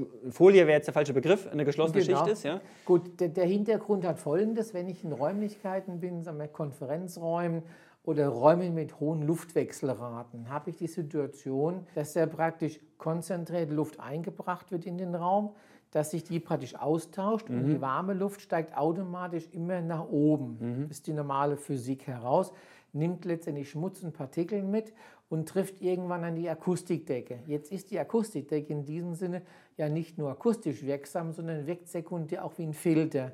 Das heißt, die Luft geht durch, die, die Akustikdecke durch, durch, in den genau. Hohlraum oben drüber. Auch Richtig. wenn mein Luftauslass eigentlich genau. von im Raum Woanders ist. Der ist, ja. So. Und wie es halt so ist letztendlich, da sich ja der Schmutz und Partikel nicht automatisch nur auf eine Stelle konzentrieren, sondern gerade eben, wo viel Personenverkehr ist, Konferenzräume, Veranstaltungsräume, ja. muss man wirklich so sagen auch, ja. Wo ich viele Leute habe, die eintragen und austragen, mhm. habe ich natürlich auch diese enorme Belastung. Und wenn ich meine Platte nach unten verschraube und an den Kanten verklebe, habe ich natürlich hier geschlossene Stellen. Und wenn die Luft da drauf trifft, dann passiert nichts, dann bleibt es hell. Und überall, wo ich durchströmungsoffene Bereiche habe, setzt sich dann, sage ich mal, ein bisschen der Schmutz und Staub ein und das fängt dann an, die Unterkonstruktion abzuzeichnen. Und das, war, okay. mhm. und das, sage ich mal, war für uns der Anlass, vor vielen Jahren herzugehen und zu sagen, ich generiere eine durchströmungsdichte Akustikdecke eben mit der rückseitigen Kaschierung, mit dem Dichtband und letztendlich mit den versiegelten Kantenausschnitten um das Thema der optischen Veränderung gerecht zu werden. Aber muss man differenzieren, ist jetzt nicht eher ein Thema für den Privatbereich, sondern wirklich eher für den kommerziellen Bereich. Hotels, Konferenzzentren, Großraumbüros wo ich wirklich große Flächen habe, wo ich eine enorme Luftwechselrate habe, ja, weil früher hat man immer mit dem Thema Klimatisierung durch Luftaustausch, ja. Umwälzung gearbeitet, vielleicht auch mit Wärmetausche und da war das ein elementares Thema. Also gibt es eine Platte mit und ohne? Es gibt nach wie vor eine Platte mit und ohne. Ach so, okay, ja. Und wie gesagt, bevorzugt setzen wir die eben Schwimmbäder, Wellnessbereiche ja. ein. Und für den normalen privaten Bereich haben wir eine effiziente Nutzung entwickelt. Wie gesagt, auch zu dem Thema Höhen, Höhenthematik, dass man sagt, ich kann praktisch hier niveaugleiche Unterkonstruktionen bauen. Ich verklebe meine Platte, aber diesmal nicht an den Kanten, sondern verklebe sie auf der Rückseite, mhm. Plattenrückseite. Mhm. Dadurch bekomme ich praktisch eine, eine Verbindung auf der Rückseite, aber die Platte ist zu 100% gleichmäßig offen. Das spricht also, wenn letztendlich da ein Luftaustausch erfolgt, dann habe ich, kann man sagen, eine gleichmäßige Patina. Ich sehe ja, keinen ja, Unterschied ja. mehr. Reißt es dann? Also brauche ich eine Rissbrücke oben drüber, weil das kenne ich jetzt von den Platten im Außenbereich, die normalerweise dann auch mhm. verspachtelt werden müssen. Nein, wir haben, sage ich mal, hier eine trockene Kante, sieht man praktisch hier. Die Platten werden letztendlich auf diesen, sage ich mal, plastischen, dreidimensionalen dreidimensionalen Kleber aufgebracht. Ich kann die auch nur aufgrund der Sind ja dann zueinander zusammen vollflächig die sind verklebt. ne? zueinander vollflächig verklebt. Ja.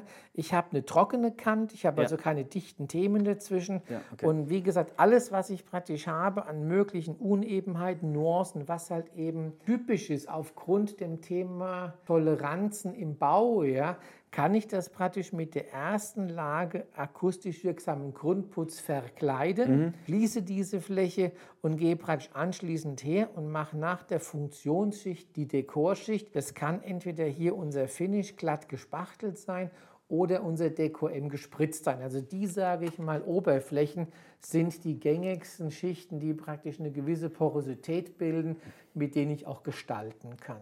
Also das ist jetzt der Fall, immer abgehängte Decke, Unterkonstruktion. Immer abgehängte Decke, genau. richtig, Spezialplatte, ja. akustisch genau. optimiert. Auf jeden Fall. Ja. Mhm. Also im Idealfall plane ich das natürlich dann so vor, wenn ich jetzt einen Raum habe, der problematisch Mhm. ist. Was kann ich im Nachgang, also dann kann ich ja nicht über die, also kann natürlich nachträglich abhängen, logisch, aber Mhm. wenn ich das nicht möchte, was kann ich machen mit kraftschlüssigen Lösungen? Gibt es auch einfach eine Platte, die ich auf die Wand schraube und Auch sage, die gibt es richtig genau. Die gibt es auch nämlich dann, wenn ich mal, direkt was aufbringen möchte.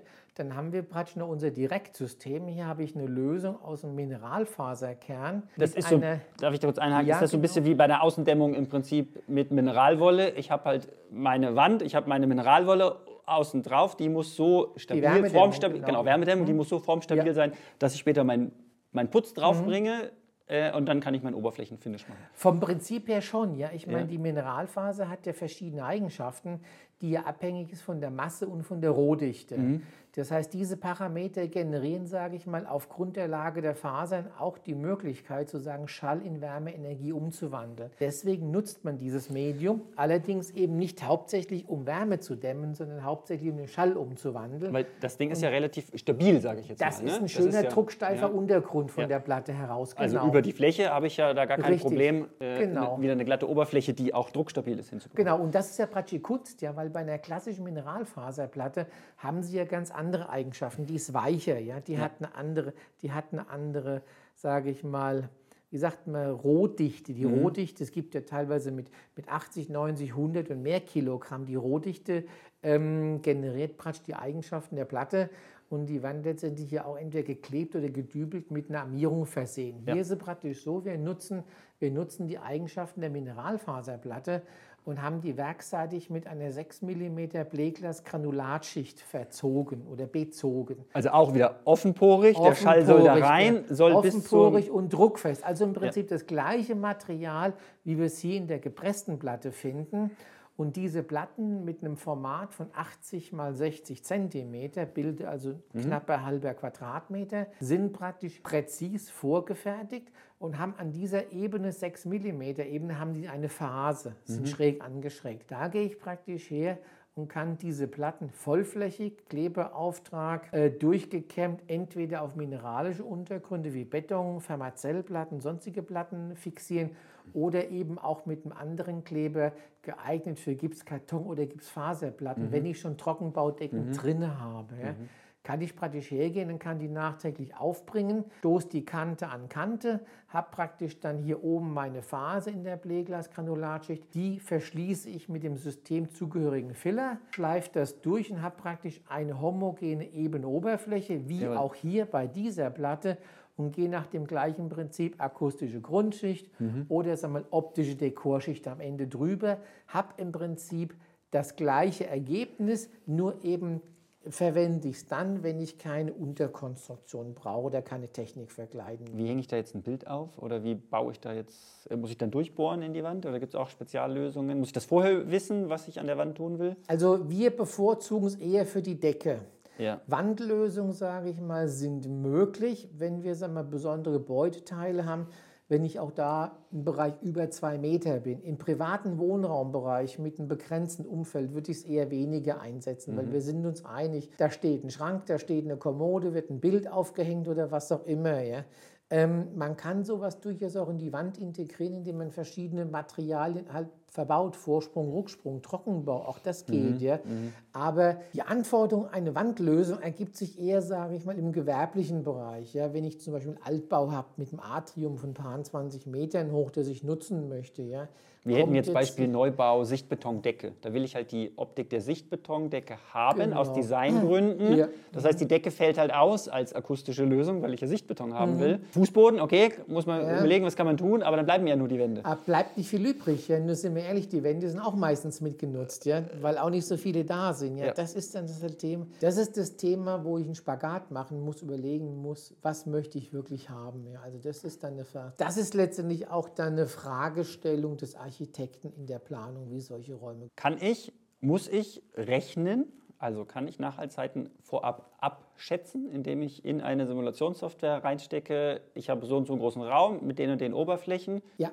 Also um die mhm. Notwendigkeit und mhm. ich sag mal Wirksamkeit und Menge abschätzen zu können. Ja? Oder auch vielleicht die Materialstärke. Ich nehme mal an, mhm. mehr hilft mehr. Wird ja dort vermutlich auch so sein, wenn ich jetzt eine dickere Platte ja. habe.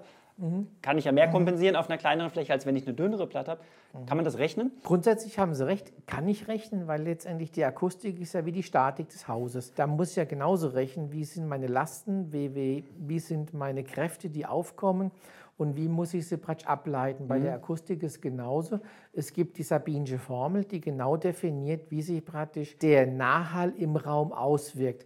Und anhand dieser Formel der Berechnung, die auch in der DIN hinterlegt ist, werden diese Berechnungsmodelle durchgeführt. Sprich, ich habe praktisch mein, mein Raum, ich habe meine, mein Volumen, ich habe meine Materialitäten. Da gibt es ja bekannte Werte und mhm. daraus errechne ich praktisch in der Regel einmal eine Situation, wenn ich nichts mache, ja, wie sich das auswirkt und dann haben wir praktisch von unseren Systemen, die sind alle von einem Deutschland anerkannten Prüfinstitut gemessen. Und da liegen praktisch die Leistungswerte, Kenndaten vor und die setze ich praktisch dann als Grundlage heran und mache sogenannte Simulationen nach dem Motto, mit welchem Leistungsgrad kann ich welche Bedämpfung erzielen. Mhm. Letztendlich immer abhängig von Plattenstärke, von gewünschter Oberfläche, bezogen auf die Raumgröße ist es auf jeden Fall möglich, sogenannte Simulationen äh, abzuleiten. Also das sind die drei Faktoren. Die Fläche, die ich zur Verfügung habe. Fläche, Volumen und Absorber, genau. Und Materialität. Also die Materialstärke, wie gut, ja, genau. ich will nicht sagen dämmt, aber wie gut absorbiert meine, mein Material. Und was mache ich dann am Ende wieder kaputt durch Oberflächengestaltung? Also was nehme ich wieder weg? Ja gut, ich meine, Oberflächen sind ja letztendlich definiert. Sie haben ihren Boden definiert, sie haben ihre Fenster so, definiert. Oberflächen insgesamt nur. Sie haben die Wände ja. definiert, ja. Sie haben sagen wir, auch Mobiliar definiert, sie haben Einrichtungsgegenstände definiert. Das sind ja alles letztendlich bekannte Kerngrößen. Nee, ich meine die Oberfläche der Platte dann wiederum. Die ich, Oberfläche, ich gehe ja wieder ein Stück zurück. Ich, von den 100 Prozent, die wir haben, ja. gehe ich ja wieder ein Stück zurück auf das, was ich vielleicht noch drauf tue. Weil ich halt noch äh, Richtig, eine glatte genau. Schicht Schicht drüber machen. Das ist aber letztendlich dann, sage ich mal, die Materialbibliothek, aus der wir auswählen, ja. weil die Systeme, die wir anbieten, die haben wir auch messen lassen. Ja. Davon liegen Kennwerte vor, wie sie sich in den einzelnen Frequenzbereichen entwickeln. Mhm. Und diese Kennwerte werden gegenübergestellt und werden dann praktisch verglichen, um zu sagen, ich möchte gerne meine Nachhaltszeitkurve von dem Punkt A zu Punkt B runterdrücken. diese Berechnung kann ja das klassische Architekturbüro in aller Regel nicht leisten, weil die ja weder ihre genau. Materialbibliothek haben, mhm. noch die Formeln, noch ich sag mal, die Erfahrung und die Übung, das zu tun. Wie geht man denn davor? Also in der Regel, sage ich mal, wird das über Dienstleister erledigt, genauso wie es Leute gibt, die die Statik rechnen. Gibt es, mhm. sagen wir mal, Fachingenieurbüros, die Akustik berechnen. Nur hier muss man sagen, meistens geht es hier eher, sage ich mal, um große Räume, polygonale Räume, zusammenhängende Räume, die letztendlich solche, solche Berechnungsmodelle erstellen, wie sich das Ganze auswirkt. Für den klassischen privaten Wohnbereich, über den wir jetzt reden, ja, ist letztendlich so, dass wir als Firma Sto für unsere Kunden, Handwerker, ausführende Unternehmen, auch sage ich mal Architekten, mit denen wir im Vorfeld zusammen sind, das als Serviceleistung anbieten. Wenn entsprechende Unterlagen zur Verfügung gestellt werden, ähm, beschränken wir uns aber darauf, dass man sagt, ich habe einen einfachen kubischen Raum, ja. den ich praktisch dann notfalls interpoliere, wenn es über Galerie geht. Es geht um eine Abschätzung. Im und kann eine ne? Abschätzung geben, ja. ja. die aber in der Regel, sage ich mal, auch mit fast 99 Prozent immer stimmt mit dem, was am Ende ja. rauskommt. Ja. Denn ganz klar ist, wir möchten unsere äh, unser Handwerk, unsere aktiven Kunden unterstützen. Aber wir möchten jetzt nicht, sage ich mal, den Ingenieurbüros hier in Konkurrenz treten. Also okay. das ist schon ja. eine klare Frage. Und äh, wir sind auch letztendlich so offen, dass wir allen bekannten Akustikingenieurbüros unsere Kennwerte zur Verfügung stellen. Das heißt, die verfügen über diese Kenndaten und wenn sie wiederum über einen Fachplaner angesprochen werden, greifen die da auch zurück, wenn es darum geht zu sagen, ich habe gern den Wunsch nach einer nicht sichtbaren Lösung. Mhm. Deshalb das Thema nicht sichtbare Lösung im Bereich Akustik ähm, entwickeln zu können, weil wenn alles andere akzeptiert ist, jetzt Raster oder Loch, ja, dann weiß man auch, da komme ich gar nicht erst in die Stufe rein. Ja. ja. Aber Sie wissen, Sie wissen auf jeden Fall um diese Möglichkeit und die wird doch oft genutzt und wird angewendet. Und über diese Kanäle, sage ich mal, ja. sind wir am Markt aktiv für unsere Bauherren und unsere ja. Partner. Also wichtig ist einfach da zu verstehen, dass als Häuslebauer oder anspruchsvoller Hausbauer mit einem gehobenen Objekt der Weg erstmal über einen Partner wie uns mhm. dann läuft, um eine sinnvolle Entscheidung zu treffen. An wen wendet man sich? Braucht man ein spezielles Büro, das Akustik rechnet? Die Firma Stoh selber hat auch eine Planungsabteilung, die unterstützen kann, einfachere Berechnungen durchzuführen. Also erstmal Kontakt aufnehmen und die Rahmenbedingungen klären, damit wir entscheiden können, was sinnvoll ist. Preise sollten wir vielleicht auch kurz ansprechen. Wenn es genauso günstig wäre wie eine Gipskartondecke, würde es ja jeder machen, weil dann würde ich mir immer was Gutes tun. So einfach ist die Welt wahrscheinlich nicht. Haben Sie recht. Ich sag mal, es gibt ja auch bei bekannten Modellen A-Klasse, E-Klasse, C-Klasse und S-Klasse. So ist die Welt. Und so ist die Welt, ja. Ich meine, bekannt letztendlich. Gipskarton ist ein Massenprodukt, wird gefertigt, wird gelocht, hat seinen Anspruch, ist natürlich eine andere Liga, würde ich jetzt eher mal in die A- oder B-Klasse einordnen. Und wir reden ja. Kann man mal einen Faktor zumindest sagen, dass man sagt, eine Gipskartondecke kostet, ich weiß jetzt nicht, was der Preis laufender Quadratmeter das Doppelte, ist. das Doppelte okay. einer Gipskartondecke. also so eine Platte kostet das Doppelte von einer Gipskarton. Da, ja, genau, richtig. Platte, Decke, das Doppelte, genau. Ja. Okay. Denn grundsätzlich ist es ja so, eine Gipskarton-Lochdecke ist im Prinzip ein fertiges System, was ich heutzutage nur noch hochschraube oder mit dem Hebegerät hochhebe, anschrauben, ja. fertig aus. Ja. Im schlimmsten Fall wird es vielleicht noch gestrichen, ja, wobei Streichen auch ein schwieriges Thema ist bei den Lochungen, ja, weil hier ist letztendlich so, ich habe eine handwerkliche Arbeit, die in eine Hybridlösung ausgeführt wird. Ich habe meistens einen Trockenbauer, der die Platten montiert genau. und dann letztendlich einen Malerputzer, der die Beschichtung oben aufbringt. Ja. Es gibt, sage ich mal, auch Fachfirmen, die beides anbieten, Trockenbau und Beschichtung. Macht in der Regel Sinn, weil in seinem eigenen Gewerk ist, ja, mhm. was die Übergänge etwas mhm. leichter gestaltet. Mhm. Das, sage ich mal, ist das Thema, weil ich habe auch letztendlich einen anderen Anspruch an die Optik und deswegen liege ich, sage ich mal, im preislichen Gefüge, weil es einfach eine Funktionsdecke ist mit einem anderen Anspruch, preislich irgendwo immer im Doppelten einer Akustikdecke. Also Sie vergleichen jetzt aber mit einer Akustiklochdecke. Akustiklochdecke, keine ja. klassische Trockenbaudecke. Die ist ja auch schon teurer, die Lochdecke, Richtig, als die genau. klassische Gipskartondecke. Ne? Genau. Ne? Ja. Da habe ich jetzt aber die Preise nicht. Ich weiß nicht, ob Sie es wissen, was so das Die Preise am Markt bewegen sich, sage ich mal, wenn man richtet, so zwischen, ja, wir haben eine Preissteigerung, sagen wir, zwischen 160 und 220 Euro der Quadratmeter. Fertig, verlegt, verarbeitet. Ja. Die, die, die, die Ansprüche, sag mal, die. Jetzt für, für welche Lösung jetzt? Für äh, wir liegen, sage ich mal, im Bereich also der, glatten, Ihre, Stohlösung. Der, der, glatten, der glatten ja. gespachtelten Stohlösung, ja, weil ich einen handwerklich höheren Aufwand habe und auch da, sage ich mal, für die Applikation Flächengerüst brauche, ja. liegt dann mal je nach Größe und Fläche so im Bereich zwischen 180 und 220 Euro der Quadratmeter. Und eine gespritzte Lösung, weil ich weniger Aufwand mhm. habe mit Gerüst oder mhm. Maschinen, liegt es einmal Schnitt so um die 40 Euro günstiger der Quadratmeter. Okay. Da hat man zumindest mal eine Vorstellung und kann genau, ja dann jeder für sich selber redet, ja. hochrechnen, ist es einem das Delta dann mhm. wert, in welche Richtung auch immer. Genau. Ja.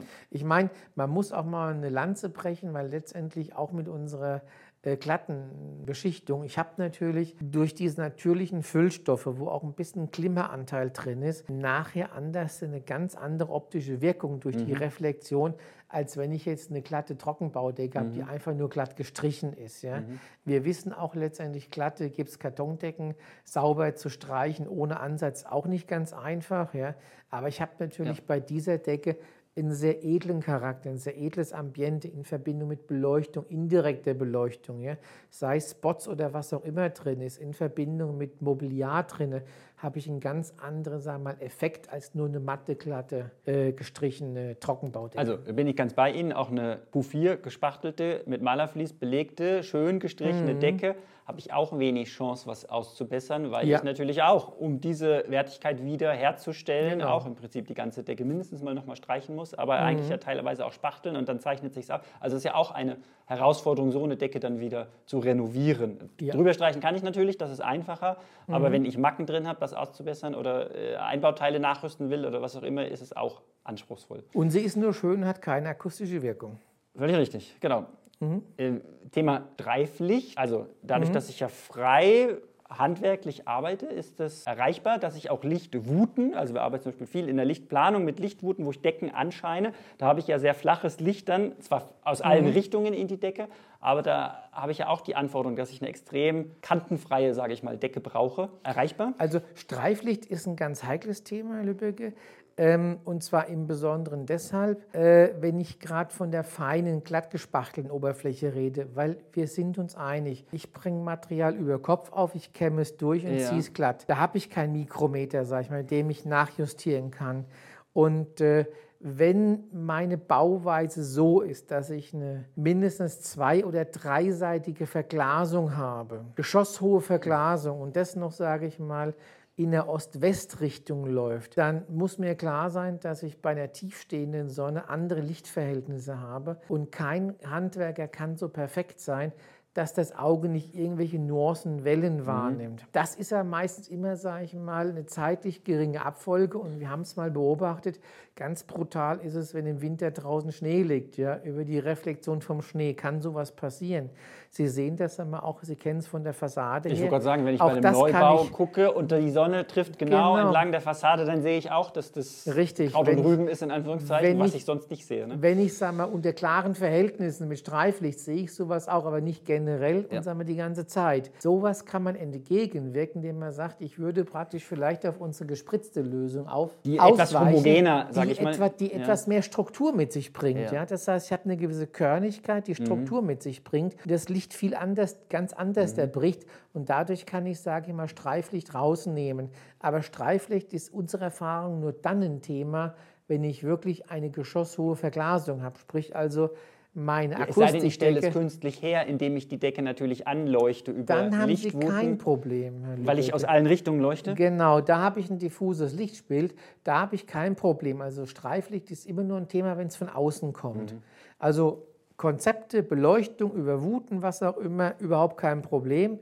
Nur wenn es von außen kommt, dann habe ich also hier und da Schwierigkeiten, wo man sagt, äh, es könnte Probleme geben. Wenn Sie aber sagen, ich habe umlaufende Brüstung oder irgendwas, ein Unterzug oder was, ja, meine Fenster sitzen tiefer, dann ist das Thema schon gar nicht mehr so heikel, weil der der Lichtschatten gar nicht erst an die, an die Decke rankommt. Also mhm. das ist äh, bei besonderen Verhältnissen dreiseitige Verglasung, geschosshohe Verglasung und Anschluss, sage ich mal, der Akustikdecke ja meistens noch ja. so, die wirklich bis an den Rahmen Millimeter geht, ja vielleicht noch weitergeführt werden soll. Das sind so ganz herausfordernde Bauteile, wo man sagt, da kann auch mal... Also Skyframe-Fenster mit ja, Akustikdecke genau, richtig, ran, dann ja, genau. muss ich da kann Doppelt das passieren. Ja, okay. genau. Sie dürfen für uns nochmal zusammenfassen, wann ist eine Akustikdecke wichtig, wann ist sie sinnvoll und wann sollte ich sie vielleicht weglassen? Also eine Akustikdecke würde ich nie weglassen. Okay. Sie ist, sage ich mal, in der modernen Bauweise immer eine beste Empfehlung, weil wir haben es ja schon wiederholt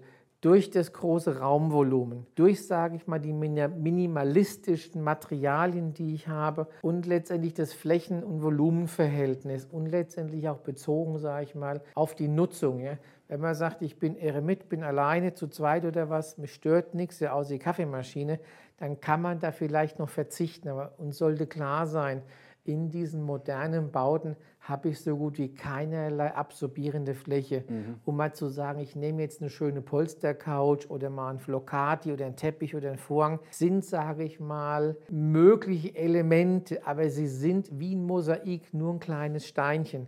Das heißt, in diesem Verhältnis brauche ich zumindest mal einen Hauptabsorberkörper. Mhm. Und den kann ich heutzutage wirklich nur noch dadurch einbinden, indem ich meine Decke heranziehe, weil man da eigentlich die Fläche hat, weil man nicht wirklich Kontakt mit der Decke hat weil sich da noch am edelsten einbauen kann. Wann würden Sie sagen, ich sollte vielleicht lieber mehr Nachhaltzeit in Kauf nehmen, als eine Akustiklösung zu bauen? Gibt es das auch? Das gibt es auch, sage ich mal. Ähm, wenn Sie eine Großfamilie haben, ja, wenn Sie viele ja. Kinder haben oder was, ja, über einen gewissen Zeitraum wäre das zu empfehlen. Ja. Aber die Frage stellt sich meistens in diese Richtung nicht, weil wenn wir ehrlich sind, so viel Fläche habe ich gar nicht zur Verfügung an der Decke. Meistens sind die Deckenfelder kleiner und wenn ich dann Küchenbereich rauslasse, mhm. ja, dann muss ich versuchen, was kann ich noch in die vorhandene Fläche mhm. einbinden, überhaupt bezogen auf den Raum und das Volumen, da noch die Akustik in vernünftiges, ausgewogenes Verhältnis reinzubringen. Mhm. Okay. Also zu viel kann es eigentlich nicht geben. In einem privaten Wohnumfeld. Im privaten ne? Wohnumfeld, ja. richtig, genau. Also im Büro kann ich durchaus durch viele Maßnahmen, Akustikbilder, Trennwände, Natürlich, Akustikdecken klar, genau. überdämpfen, sage ja. ich mal, mhm. dass es unangenehm wird, aber im privaten Umfeld schaffe ich das in der Regel nicht. Gut, im privaten Umfeld haben Sie sagen wir, auch nicht die Thematik. Ja? Ich meine, ja. sind wir ehrlich, wenn man nicht gerade alle Homeoffice machen, ja, ist ein Verhältnis, sage ich mal, man ist abends zusammen, ja, man ist vielleicht am Wochenenden zusammen, aber ich habe nicht das Thema wie im Großraumbüro, das vielleicht von 8 bis um 18 Uhr immer ein Haufen Leute zusammen sind. Da habe ich ganz andere Kriterien, wie Sie schon sagen. Da gibt es eben Raumteile, Büroteile, Schreibtischteile oder was auch immer. Ja. ja. Und äh, da ist letztendlich so, wenn Sie nicht gerade, sage ich mal, jetzt äh, anspruchsvolle Bereiche haben, nehmen wir mal an, repräsentative Bereiche, Besprechungsräume von Ministerien, Kanzleien, Rechtsanwälten, Ärzten, ja, das sind, sage ich mal, ähm, Bereiche, die auch bedient werden. Mhm. Aber die haben natürlich eine ganz andere Anforderungen. Ja, wenn ich mhm. sage, ich habe in den Ballungszentren äh, Konferenzbereiche von Unternehmen oder was, kann ich mit einem Einfamilienhaus nicht vergleichen. Es geht um das ja. private Umfeld, es geht, sage ich mal, um einen geschützten Bereich, es geht um einen intimen Bereich, wo man sagt, ja, ich gucke in die Natur, von außen guckt keiner rein, ja. ich möchte mir einfach das Umfeld so gestalten, viel Licht, viel Raum und da sage ich mal, ist es wichtig, auch nachzudenken, wie wirkt sich eine Kaffeemaschine aus, wie wirkt sich ein Medienzentrum aus und gerade letztendlich auch, was Sie vertreten, das beste Home-Entertainment-System funktioniert nur dann, wenn ich eine gute Bedämpfung habe, weil dann mhm. kommt nämlich der Schall pur eins zu eins rüber und das kann er nur, wenn ich ihm ein Medium biete, wo der Rest aussortiert wird.